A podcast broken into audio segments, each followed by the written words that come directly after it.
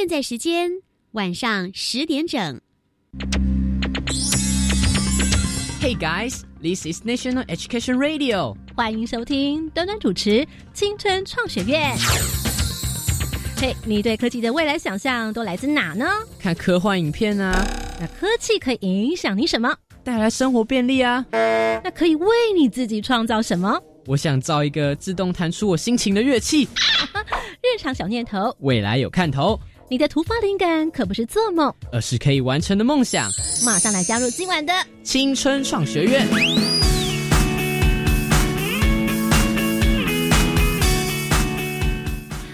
Hello，同学们，晚安！欢迎再次收听国内教育广播电台青春创学院，我是端端。今晚呢，我们的音乐与科技的主题，哇，设计了非常有趣的实作的内容哦。大家有没有想过，说自己也可能可以来尝试音乐的创作？可能有的同学会想说，嗯，我又不会乐理，我又不会演奏乐器。但今晚呢，在我们的节目当中，将有可能让你这样一个梦想可以实现。那我们特别来欢迎到老师和同学今天来担任我们的研究组。首先来欢迎我们今晚的青春主角以及带领的老师，来欢迎是台北市南门国中高宇杰老师。高老师你好。各位听众朋友，大家好，我是南门国中音乐科高宇杰老师。好，那么高老师呢，率领了两位我们今晚的研究组助教，来欢迎两位青春代言人。大家好，我是南门国中九年级张成伟。大家好，我是南门国中七年级简嘉玲。除了我们的两位研究组同学，另外呢，我们今晚的旁听练习生也来担任端端姐的小帮手，来介绍一下。大家好，我是板桥高中的张代伟。嗯，好，目前呢是三年级高三的同学。好，今晚为什么会来邀请到台北市南门国中呢？因为我们的高宇杰老师在学校课堂当中带领了一堂非常有趣的课，同学们呢每次上到音乐课的时候都非常的开心。我们要先请高老师来跟大家分享。其实据我了解，你设计这堂课程，把资讯科技融入教学当中，让同学们可以透过平板呃来做音乐创作的学习。好像其实，在过去也是因为你觉得说，在教学上面有碰到了模式上面碰到了一点困境，高老师来跟我们分享一下，在当时是一个怎么样的心境呢？呃，没错，就是在教育现场，就是孩子们他们呃一贯的上法就是可能是唱歌，再加上直笛的演奏，嗯，然后这几年是因为孩子其实他的刺激。就是在一般环境上受到的刺激是蛮多的，嗯他们听音乐的几率，然后多元性都非常的广，嗯。只是说在课堂上还是属于讲述性或者是老师单一的传授知识，其实是还蛮可惜的。嗯那刚好因为有这个平板的融入，然后又有这个软体的普及，所以其实可以带孩子们实际创作。了解，所以在当时，呃，老师就心里面想到说，那我是不是可以透过平板来做不同的教学？在教学现场所感受到的那个教室里面，你所感受到的气氛最大的不同跟过去是在哪里？哦，我真的觉得感受到冲击非常大，就是以前可能纸笔拿出来，或者是听我播的音乐就单向的，他们其实就觉得他只是个接受指令的人。嗯那他们现在拿到平板，虽然一开始要操作界面要花一点时间学习，但是一旦上手之后，我觉得他们就可以完全把自己的创意丢进去那个平板里面，再实践出来。我看他们眼神是发亮的，然后耳朵接受到自己音乐的刺激，其实是非常大量的。我觉得那个状态真的不一样。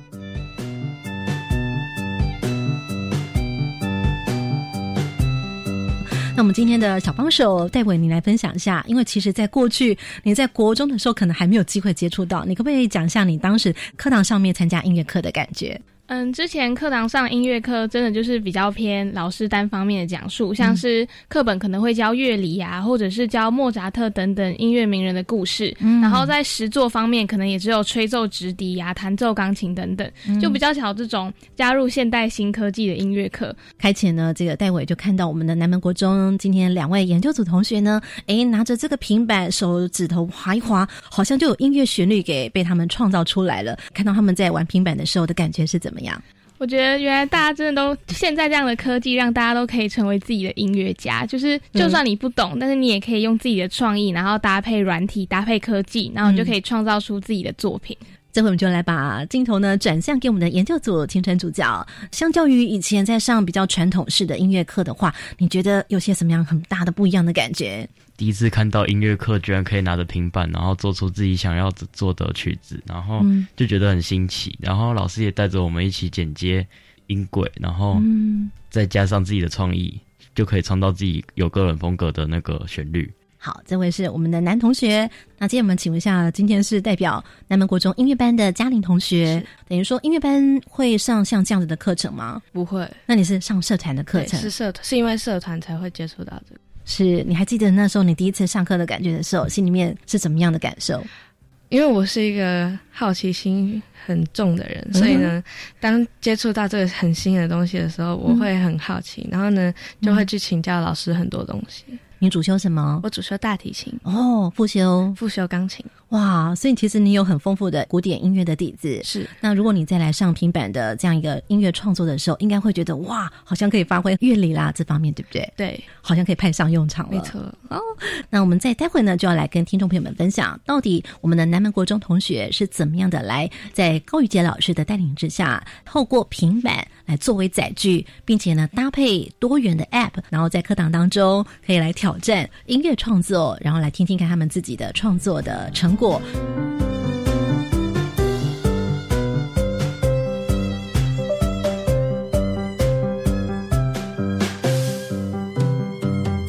基本概念：维他命。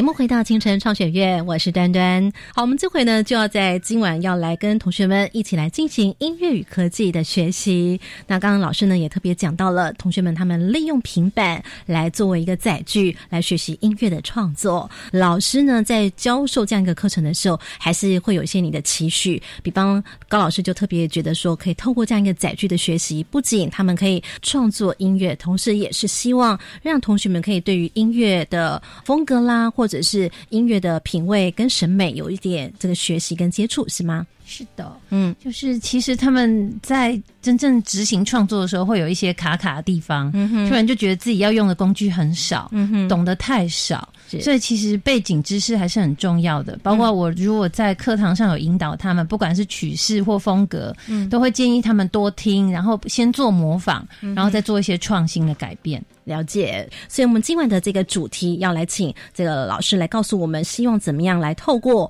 这个主题，我们要特别来就某一种的音乐风格来跟同学们分享，对不对？那老师今天设定的是在哪一种风格呢？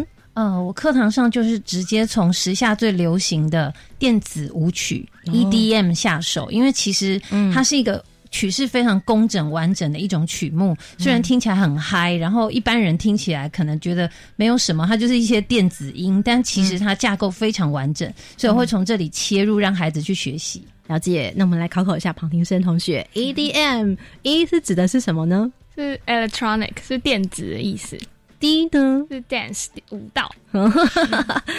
M 就是 music，就是音乐。哎，要非常感谢高老师，刚刚已经露馅，因为我们有讲电子舞曲，比较好猜一点哦。那其实我知道戴伟本身也很喜欢聆听电子舞曲，因为你很喜欢跳舞，对不对？对。那我要来考考你哦，来听听看我们南门国中的同学他们亲自自己创作的音乐，来听听看，你觉得听完了之后你的感觉是如何？嗯，好，来，待会请听第一段。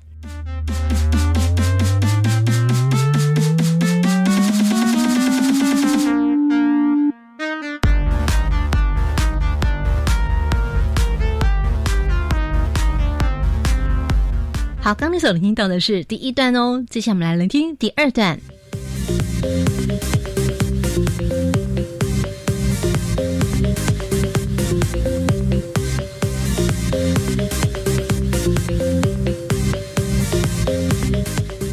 好，刚刚是第二段，接下来呢，我们来聆听第三段。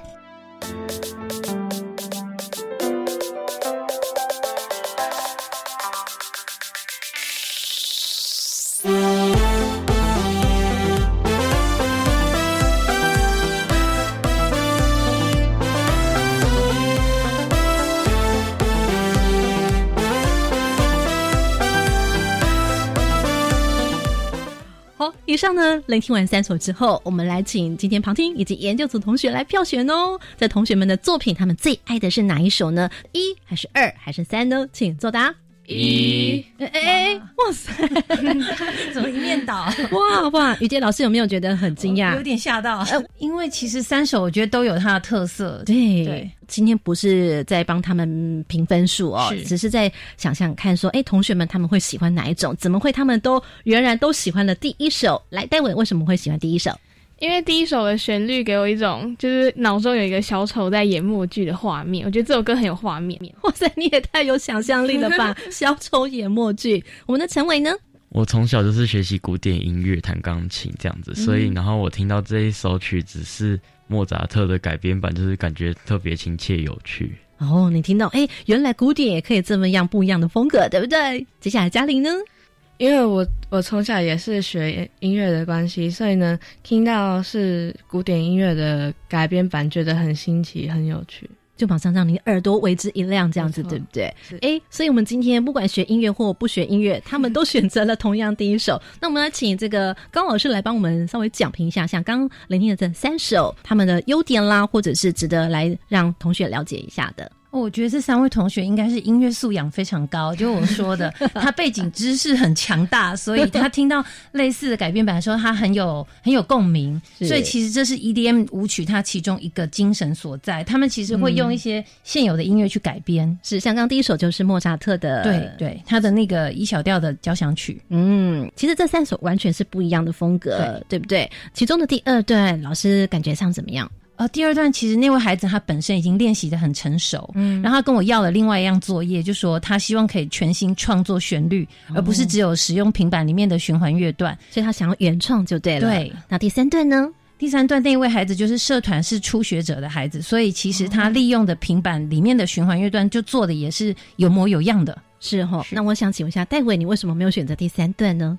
因为第三段对，就因为我我觉得我自己是喜欢节奏很快，然后我又喜欢跳舞，所以第三段对我来说节奏太慢了。哦，那诶，所以显然好像节奏感怎么样的拿捏很重要，对不对？是的，为什么今晚的青春创学院想要来跟听众朋友们、跟同学们来做这样一个学习呢？就说虽然你用科技的工具来做学习，你技术会了，甚至呢很多网站上面也会告诉你怎么样的来操作，但是呢，音乐聆听的美感，或者是你能不能够带来感染力，这可能就是你的功夫。这就跟你平常日常生活你聆听多少的音乐，或者是你对音乐的理解，就好像我们在搭配衣服穿搭的时候，同样的一件衣服，你怎么样配借，审美跟品味的一个学习。那这也是我们今天在这期节目当中，想要在音乐上面呢，给听众朋友呢更多的营养知识跟小尝试。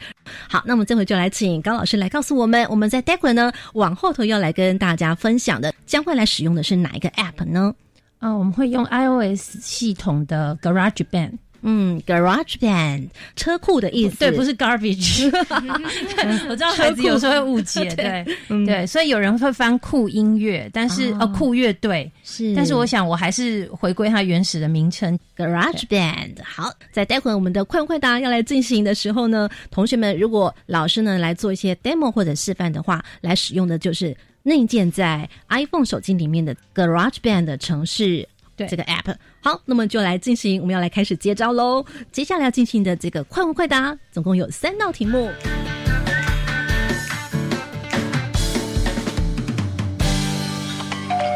快问快答，三题闯关。看看你能过几关。好，现在收听同学拉长耳朵，请准备好喽。那么这回就要来请高一杰老师来帮我们讲题。首先第一道题目，我们有三个选项哦。好，来请出题。请问我们常常听到音乐用语 BPM 是什么意思？一、音乐的频率单位；二、音乐的分贝数；三、音乐的速度单位。频率单位、分贝数还是速度单位呢？请作答。答案哎，这时候我们的陈伟同学说是速度，旁听小帮手呢说是频率单位，但是哎，我们的嘉玲同学，你没有选择答案，你在想什么？我在想在梦游老师的上课，还在回味当中。没有，我不晓得是二还是三，所以我在我在纠结。哦，在纠结，你不晓得是分贝数还是速度单位，嗯可见哦，你看线上同学呢，他们即便呢已经技术很厉害，都已经会做出成品来了，但是可能已经忘记在第一堂课的时候老师教给他们的基本概念。来，这个我们就请老师请解答。好，正确答案是三，音乐的速度单位。哦吼，耶、耶，陈伟答对了。高老师来帮我们做一个解释好吗？线上收听同学拉长耳朵听清楚哦。好，其实 BPM 这三个字就是 beats per minute 的缩写。嗯，那其实 BPM 就是大概在呃，其实西洋古典音乐也都会使用速度来分界它的风格。是，那如果我们特别讲我们今天 EDM 的创作的话，我们会把它设定在大概 BPM 一百二十八，会是一个很漂亮的数字，听起来律动感会特别舒服。你刚刚讲的这个数字表示，一分钟会有一百二十个音，一百二十八拍。嗯，了解喽。那老师是不是来帮我们介绍一下？所以大概是在怎么样的一个 beat，让我们感受一下好吗？好的。好，那接下来我们邀请高老师来帮我们做一个 demo，拉上耳朵听听看哦。现在老师设定在多少的 beat 呢？一二八，对，一二八。好，来，请听哦。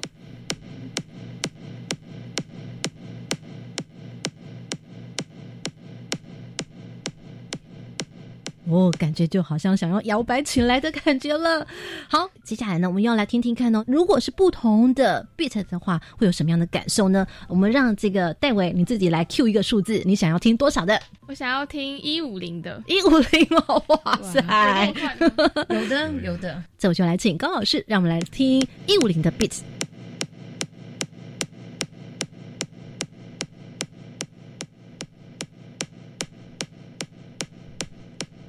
好，刚所聆听到的是一五零的 BPM，哇，这个感觉怎么样？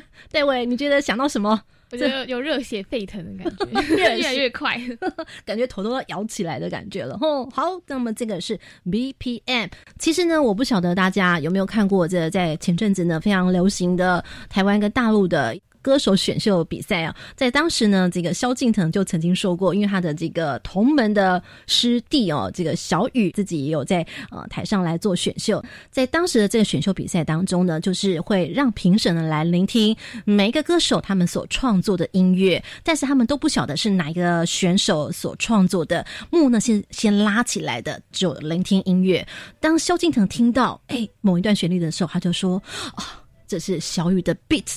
哎，光是连一个 beat BPM 就可以感受到哦，这个人是怎么样的一个风格？哎，结果呢，这幕一拉开来，果然就是他，对，果然就是他。所以呢，这非常的重要。试着分析所有梦里一直出现重复的讯息，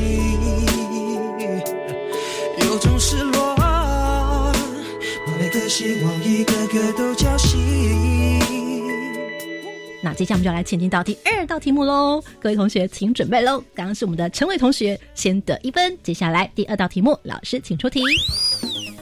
第二题，在音乐软体操作上，如果要让一颗大鼓的声音变得更沉更重，可以使用下列哪一种方式？好，一增加低频，二砍掉中频，三增加高频，请作答。一，这时候研究组同学他们都说增加低频，旁听小帮手呢说是增加高频。来，先听听看戴伟为什么认为增加高频呢？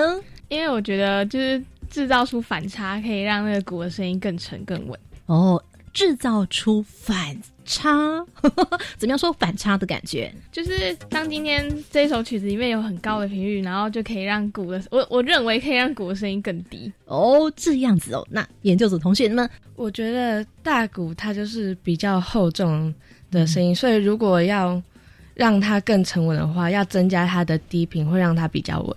了解。那我想请问一下戴维哦，像比方说有些 DJ 播放这种电子舞曲的时候，你会听到咚咚咚咚那种声音是比较低沉一点，还是比较高的感觉？我觉得是比较低沉的。哦，哎，那这回我们就来请高老师来帮我们做解答喽。其实呢，我有点点要小露馅了，到底答案是如何呢？来，高老师请解答。好，呃，答案是一。耶！研究组同学得一分。哎，那我们先请老师来帮我们解释一下，为什么答案是这个比较要增加低频呢？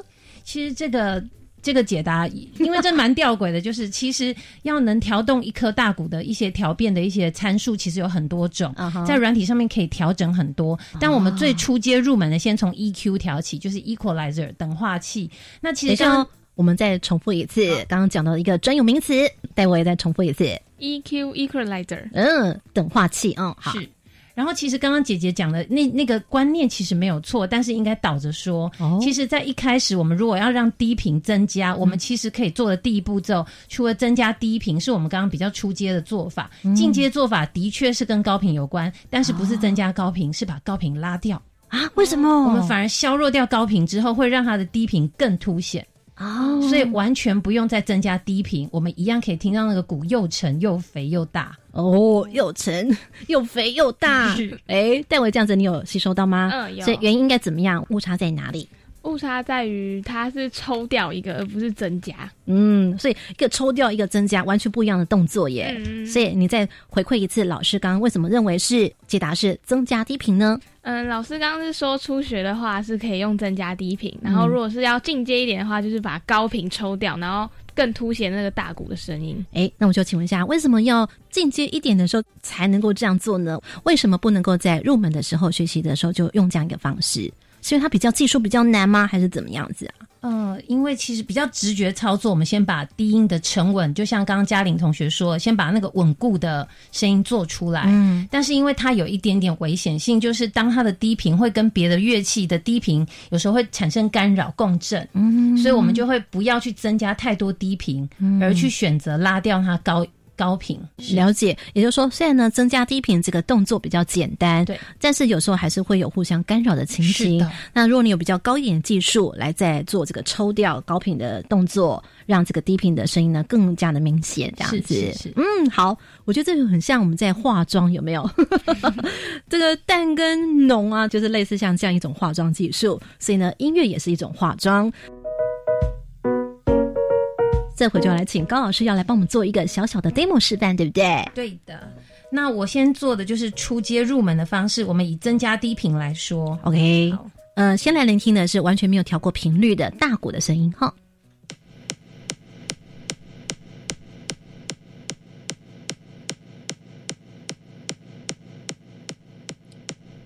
好，刚刚我们听到没有做任何调变过的这个大鼓的声音。那接下来呢，戴维，你可以描述一下你现在看到老师做了一个什么动作，在这个手机的平板的荧幕上面，他做了一个怎么样手指滑动的动作？你现在荧幕上面看到了什么？你可以描述一下。嗯，有看到像波浪的，可能应该是旋律的高低。嗯，有一个波浪，这个波浪是什么呢？来，老师你讲一下。这个其实就是音频，然后就是我调动了大概六十到一百赫兹的那种低频的部分，嗯把它参数拉高。所以它会有个坡形，对不对？哦，那现在戴维你来呃描述一下老师做了怎么样的动作？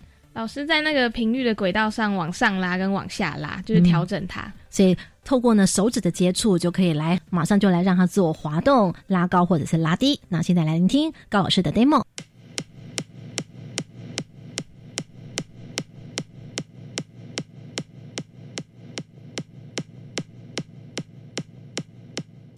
好，那刚刚戴维有讲了老师做了怎么样的动作，所以待会我们要请高老师暗示一下，我们会听到声音有怎么样的变化。好的，好，我现在先让大家听一段是完全没有调变的。好，现在老师要调动它的低频哦。然后我再把它变弱，再把低频调小。好，再调多，再调小，再调多，再调少。好，这回戴维有没有听出来变化在哪里？嗯，就是我觉得这样听起来感觉有两个声音，后面那个鼓打比较大的那个声音的话，就是真的有比较沉稳的感觉，变低的感觉。bingo。那接下来呢，老师要做，刚刚我们有讲到，如果是比较进阶的处理方式是怎么样子呢？来，研究组同学，就是将要把高频削弱，凸显低频。好，我们来聆听哦。那我们一样先来聆听一段呢，完全没有调变过的。好，我先播一个没有调动过的大鼓声。好，高频要削弱喽，来聆听一下。再把高频给恢复。我们现在请高频削弱，高频恢复，高频削弱，高频恢复。有哦，有有没有很明显的差距呢？嗯来，小帮手，我觉得这样比刚刚听起来的话更明显。有哦，嗯的确呢，比较高阶处理的时候呢，就会更加的可以把这样子的一个效果给显现出来。嗯，接下来呢，我们就来前进到第三道题目，快问快答喽。请大家听一下，以下哪个选项才是真正的乐器发出来的声音？真正的乐器，也就是说，它不是假的乐器，是真实的乐器所发出来的声音。我们来给大家听一下不同的三段音档。首先来聆听第一段。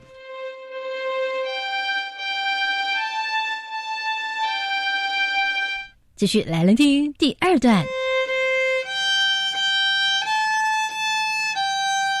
继续来聆听第三段。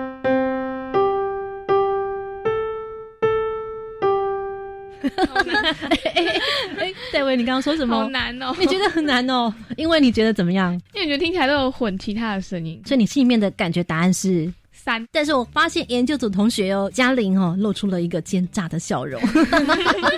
到底老师会不会陷害成功呢？好，来，我们三位同学，请准备一、二还是三呢？请作答。二，这时候哇，研究组同学喊的好大声哦我就在想说到底是二还是三，哦，结果你选择我选择三。是研究组同学来告诉我们，你为什么选择的是二呢？因为一跟二都是小提琴的声音，可是二听听出来声音比较真实。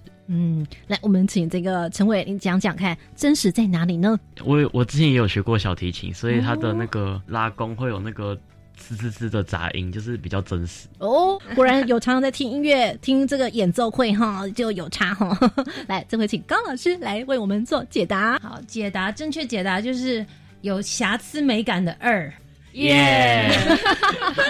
研究组获胜，但是我们的小帮手差一点就答对了嘛，对不对？好，那我们请这个高老师来帮我们做简单的解释。关键密码遍地贴。其实我觉得小帮手有点可惜，是因为他的确是用真实钢琴录进去的声音，但是但是它是收录到数位，它可能有不同厂牌的，就是它虽然是数位音源，但是它还是取决于不同厂牌的钢琴，哦但是它的确还是数位音乐。它是虚拟的老师诈骗，老师 诈骗。好啦，这个就是有故意找这三个，那其中第二跟第三，我们本来就知道它可能会有一点点让大家混淆，那这也是这个所谓 Garage Band 里面的内建音色，对吗？老师，是的，其实就是要特别呃跟大家介绍是这样子的软体，就算你不会乐器，你没学过，甚至买不起这些乐器，但是一个软体你就可以尝试着去认识声音，甚至创作，然后练习。我们听到各种不同的音色，那事实上呢，这音色在我们这个内建的 App 里头，每一种乐器都有，哇，非常非常多，对不对？大概哇，里面有呃中国乐器就有蛮多款，而且有不同的风格的组成，然后还有一些中东乐器。还有印度乐器，它其实都有收入，而且慢慢的继续增加这些音色。然后，嗯、还有一大部分就是我们 EDM 会用到的合成器音色。哦，刚刚讲到了一个关键字 EDM 电子舞曲，里面很重要的就是有电子合成音色。我发现他们的音色还有不同的变化，像有真实的，有所谓的智慧型的音色，对不对？比方说像钢琴有真实的钢琴，有智慧钢琴；那吉他也有这个真实的吉他跟智慧的吉他，小提琴也有真实的小提琴跟智慧的小提琴，差别在哪里呀、就是乐器如果冠上“智慧”两个字，就是不用你真的会弹，你只要一只手指头动一动，它就可以帮你设计出和弦、和和声，或者是不同的旋律线条。嗯，了解，声音资讯化，对，它上面只会呈现格子，你只要记住这个格子是这个声音，你只要按对就就会弹了。对，所以比方说你选择小提琴，它甚至就会自动帮你把和声给弹奏出来。吉他也是这个样子，对对不对？哇，好酷哦！因为以前买软体非常的贵，然后现在不止不用钱，而且还都简化了。然后我可以跟学生在创作上有一些共鸣跟沟通，甚至是没有学音乐的普通班的孩子，我们都玩得很开心。所以我觉得还是一个重点，就是音乐是拿来欣赏、拿来快乐、娱乐自己的。嗯所以其实增加音乐素养，多听多学，非常重要的事情。了解。好，今晚节目呢，非常感谢来自南门国中以及高老师的带领，也要非常感谢我们的小帮手戴维。在今晚节目呢，来先跟大家说再见，别忘喽，要继续锁定我们的 Part Two，将会有电子舞曲的实作跟体验。我们大家说拜拜，拜拜。听完节目，马上搜寻粉丝团端端主持人，下周同一时间准时收听青春创学院。